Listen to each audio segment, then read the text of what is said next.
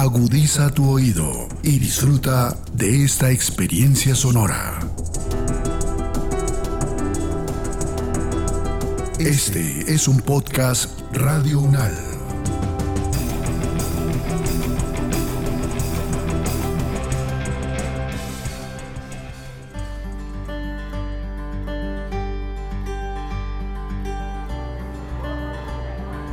Buenas, doña Lucía. ¿A cómo tener la libra de naranjitas? ¿Y esos bananitos tan sabrosos? Mm, se ven ricos. ¿A cómo dijiste? Uy, no, Lucía. Me estás dando en la cabeza con esos precios. ¿Por qué tan caro? Yo nomás te pedí una librita, no una roba, mi negrita. Te veo un poco impactado con tus compras, César. Hmm. Lo que pasa es que son variedades que dependen mucho de la oferta y la demanda del mercado. Además te quiero contar que con estas dos frutas existe toda una trama como de película. Mira, pero ¿cómo así no entiendo, Diego? ¿Cómo es ese rollo que me estás hablando?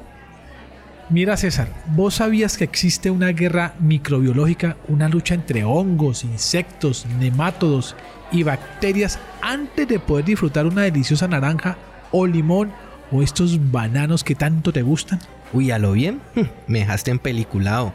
Diego, pero vení, barájamela más despacio porque yo solo quería comerme un rico bananito y hacerme un juguito de naranja nomás para el desayuno e ir saliendo. Mira César, esta es una lucha que vienen dando los científicos del sector agrícola de nuestro país y en la Universidad Nacional de Colombia, sede de Palmira, están liderando todo este proceso. Para ello te presentaré nada más y nada menos que al vicerrector de la sede de Palmira, el doctor Jaime Eduardo Muñoz Flores, quien nos explicará aquí en Biotendencias, como a nosotros nos gusta, todo lo relacionado con esta trama biológica para asegurar la protección de vegetales. César, aprovechelo y pregunte. Uy, gracias Diego. Gracias profesor Jaime. Pues no, yo impactado de conocerlo a usted y pues, profe, hábleme bien clarito. Pues que uno a veces como que no entiende mucho el tema, pero menos mal Diego es el que me, ha ayudado con, junto con los diferentes expertos a entender esto. ¿Cómo así que hay una guerra, una lucha entre insectos, hongos, bacterias? ¿En qué consiste y, y para qué sirve esto, profe? Bueno, eh, voy a explicarles un caso muy particular, por ejemplo, en plátanos. Hay una plaga que son muy importantes que son los picudos. Y cuando están en estado de larva, ellos tienen enemigos naturales. Unos son los hongos que los matan. Otros son unos nemátodos que entran por la boca, por el ano. Y estos nemátodos tienen una bacteria al interior y esa bacteria queda al interior, digamos, de la larva y la invade y hace una destrucción, digamos, de la larva. Y de esa larva se alimentan los nemátodos, que son, digamos, los controladores biológicos. Pero realmente quien mata a la larva no es el nemátodo, sino las bacterias que tiene. Entonces, esa es una trama bastante interesante. Pero venga, profesor, tendría que preguntarle que en qué consiste esta visión como holística que ustedes han generado a lo largo de sus años de investigación en esta interacción de los sistemas y las relaciones fisiológicas y genéticas en el desarrollo de plantas y digo especialmente en cultivos de consumo humano. ¿De qué manera precisamente se da todo este proceso? Uno es que en el suelo hay bacterias que fijan nitrógeno, que es el elemento más importante, digamos, más numeroso en la nutrición de las plantas. Entonces hay bacterias que proporcionan ese nitrógeno. Hay hongos que forman una asociación con las raíces de la planta y hacen que el fósforo, que es un segundo elemento muy, muy, muy importante, lo pase de formas, digamos, insolubles a formas solubles o lo lleve hasta la planta y se pueda, se pueda nutrir. Y hay un elemento muy importante, es el siguiente, que dependiendo de la nutrición de la planta, así va a ser su productividad, pero también así va a ser su equilibrio. Si está mal nutrida, desequilibrada, entonces las plagas y las enfermedades lo van a afectar bastante. Entonces esa, esa visión es muy, muy importante. Se han hecho experimentos con nuestros eh, estudiantes de doctorado y eso es lo que se ha encontrado. ¿Por qué el tema de los plátanos ha sido tan importante para estas investigaciones? Bueno, el tema del plátano, uno es porque hay es una frutal que se consume mucho a nivel mundial, que en Colombia se consume, que en el Valle del Cauca se consume y que es una planta que está afectada por plagas, por enfermedades. Entonces nosotros hemos hecho, digamos, avances importantes en grupos de investigación, con grupos de CIA y de la Universidad del Valle, donde hemos encontrado maneras de controlar la plaga y también hay unas maneras muy interesantes de poder producir plantas sanas, sin bacterias, sin hongos, sin plaga, usando algo que se llama cámaras térmicas. Fue un proyecto en que CIA desarrolló buena parte de esta alternativa.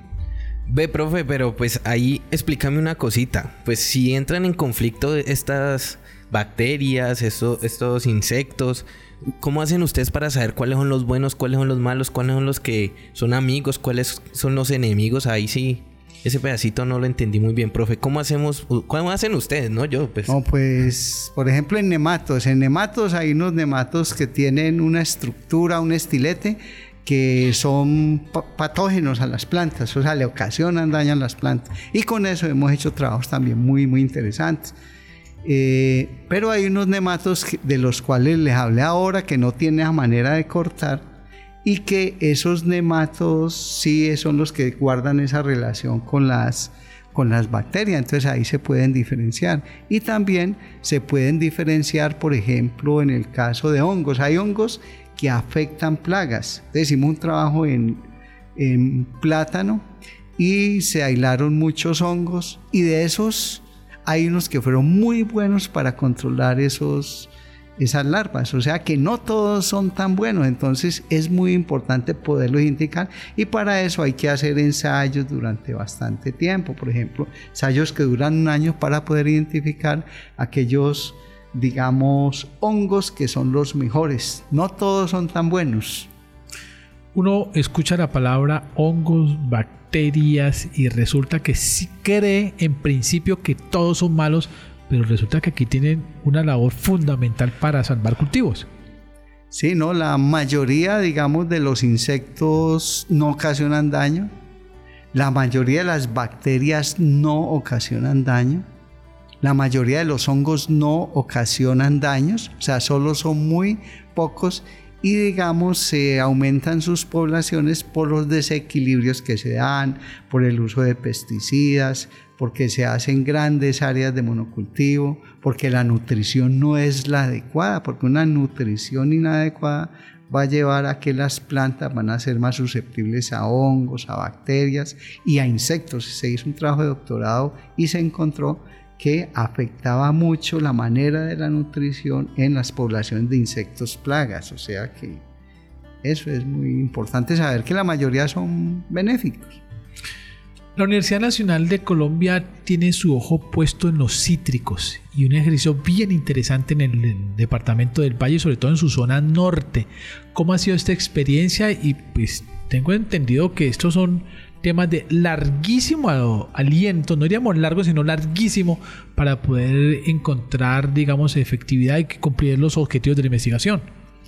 Sí, uno es, hemos trabajado mucho con Agrosavia, antes Corpoica, con Ana Milena Caicedo, bueno, con la Universidad del Valle también y se ha encontrado uno es que hay una diversidad muy amplia de cítricos. Nosotros conocemos muy poquitos y hay unos cítricos que son muy interesantes que no han sido estudiados. Entonces, es ahí una alternativa muy interesante. Lo otro, para que tengan una idea, hay una plaga que también es un cucarrón, se llama consus o vaquita le dicen, y eh, ocasiona un daño importante en raíces y también en la parte aérea. Raíces cuando está en larva, en gusano, y cuando emerge en adulto en la parte aérea. Y no se encontraron, digamos, eh, se encontraron enemigos naturales en suelos de, en que había sembrado cítricos, pero no se encontró ningún nemato, controlador biológico. En un guadual se encontraron dos tipos de nematos, dos géneros de nematos, lo cual es extraño, positivamente extraño y esos nematodos que se encontraron allá controlaron muy bien la plaga. Pero para poder hacer el trabajo con la plaga, una estudiante, Paola Zuluaga, que eh, logró criar la plaga. Criar plagas no es fácil. Entonces logró criar la plaga para poder hacer todos los ensayos que se realizaron. Entonces ahí los nematodos interesantes y también hongos pueden ser interesantes. Ve, profe, pero entonces todo esto es lo que tienen que hacer ustedes para que yo pueda después disfrutar de aquí un rico juguito de naranja sin ningún problema, que no tenga nada de esas infecciones, de todo eso que afecta a las frutas. Pues quién diría que los árboles también tienen este tipo de problemas. Entonces, ahí usted habló de, control biológico. Todo este tipo de, desarrollos hacen parte de, este proceso de control biológico. Sí, el, eh, uno hay que saber escoger la variedad que uno quiere. Entonces hay que escoger en, los cítricos hay dos partes, uno que es la parte de raíz y otro la parte aérea. Entonces hay que escoger la parte de raíz la especie que sea adecuada y la parte aérea es lo que uno quiere consumir. Entonces debe haber una adecuada nutrición, un adecuado, digamos, manejo de, de plagas es muy, muy importante y eso, digamos, va a permitir que se tengan unos frutos de calidad aplicando el concepto de trofobiosis que dice que de la alimentación de la planta depende su comportamiento, su producción y su interacción o su relación con las plagas y enfermedades. Entonces, esto no se ha estudiado mucho, pero sí, digamos, es una línea muy interesante en la cual nosotros hemos ya, digamos, iniciado con un grupo de investigación grande. O sea, yo presento estos resultados y participo en ellos, pero es un grupo de investigación en el cual hay participantes de diferentes instituciones y diferentes personas. Aquí uno podría preguntarse eh, qué factor juega, qué papel juega en este tema del control biológico todos los otros, eh, digamos, determinantes como insecticidas, herbicidas, todos los químicos que se utilizan para la producción eh, agrícola.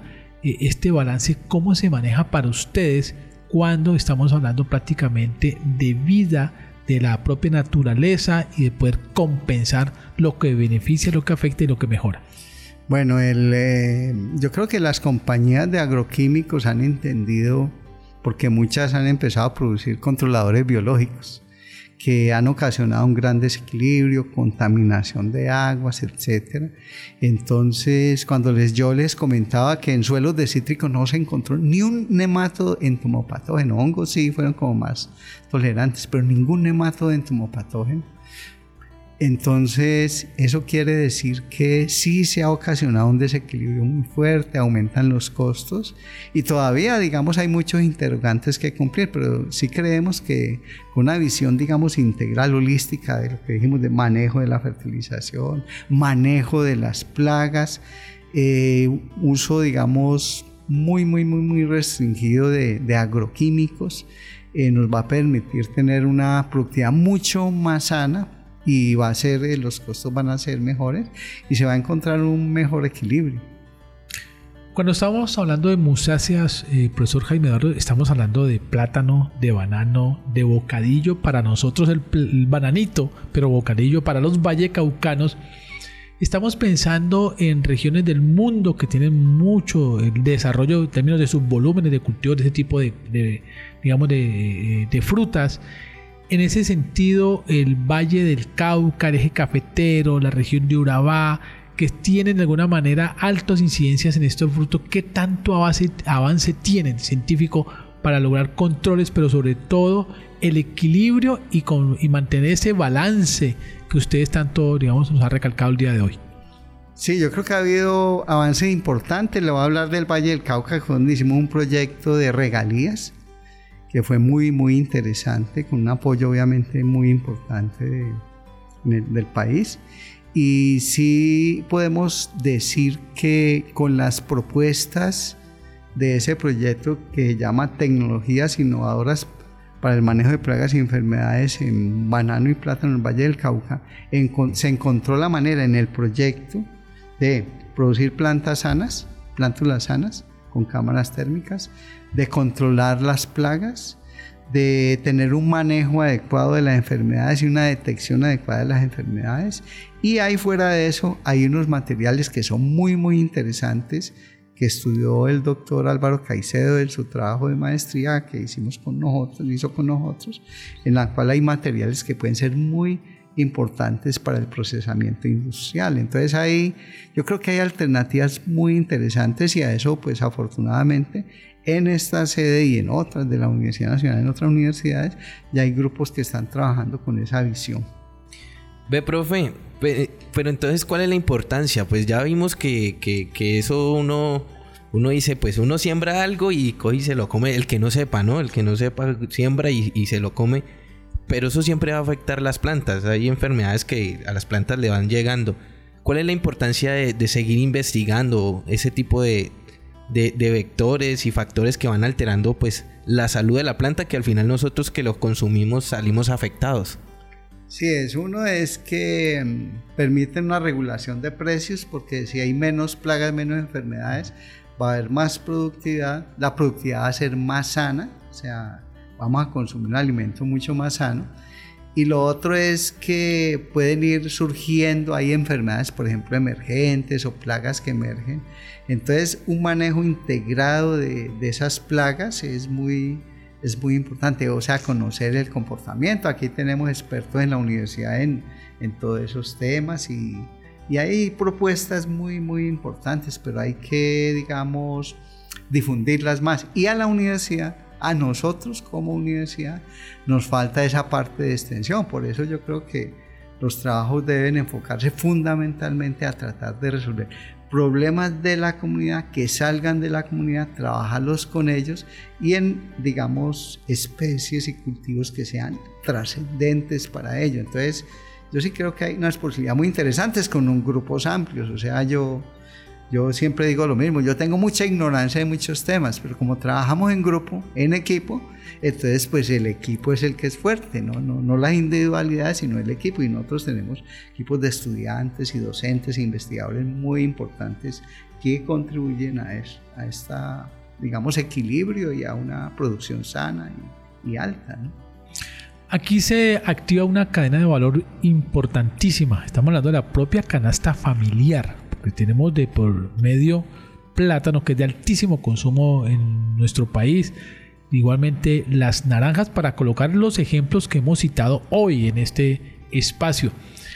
De tal forma que la pregunta sería qué tanto de este conocimiento ya ha podido ser transferido al productor, al campesino, precisamente para evitar el, impacto negativo de las enfermedades. Por ejemplo, en el proyecto de plátano y banano tuvimos eh, más de 600 agricultores formados. Ese es. Otro que una asociación de cultivadores en el norte del valle tiene una cámara térmica en la cual produce semillas sanas con una alta eficiencia en productividad. Y otro hacemos eventos, digamos, con regularidad, pero aún así nos falta hacerle más difusión a esto.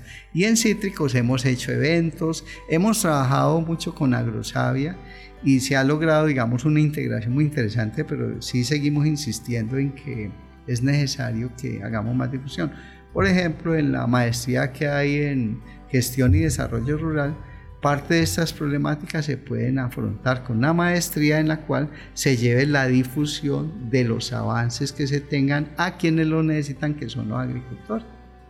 Pues profesor Jaime Eduardo Muñoz Flores, vicerrector de la sede de la Universidad Nacional de Colombia, muchísimas gracias por ayudarnos a construir biotendencias desde su investigación y la de muchos estudiantes de nuestra sede de Palmira. Oh, muchas gracias, muy amables por invitarme y me siento realmente muy bien en este espacio tan adecuado. Claro que sí, profesor. Gracias, profe Oís, por tan importante información. Y ahora sí valoro bastante cada frutica que me coma porque pues eh, el esfuerzo es bastante el que hacen. Ya vi que, gracias Diego, de todas maneras.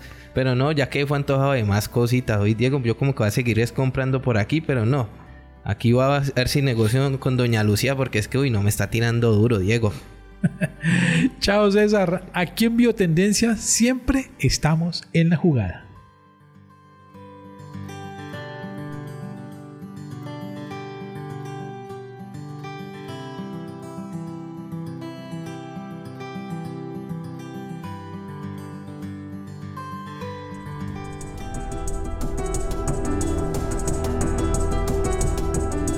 Las opiniones aquí expresadas son de entera responsabilidad de sus autores y solo comprometen a los realizadores de este podcast. No representan necesariamente el pensamiento de Radio UNAL ni la posición oficial de la universidad.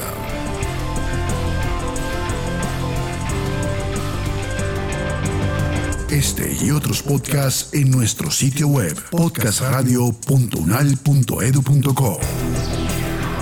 Síguenos en nuestras redes sociales. Nos encuentras como Podcast Radio UNAL, Universidad Nacional de Colombia, Proyecto Cultural, Científico y Colectivo de Nación.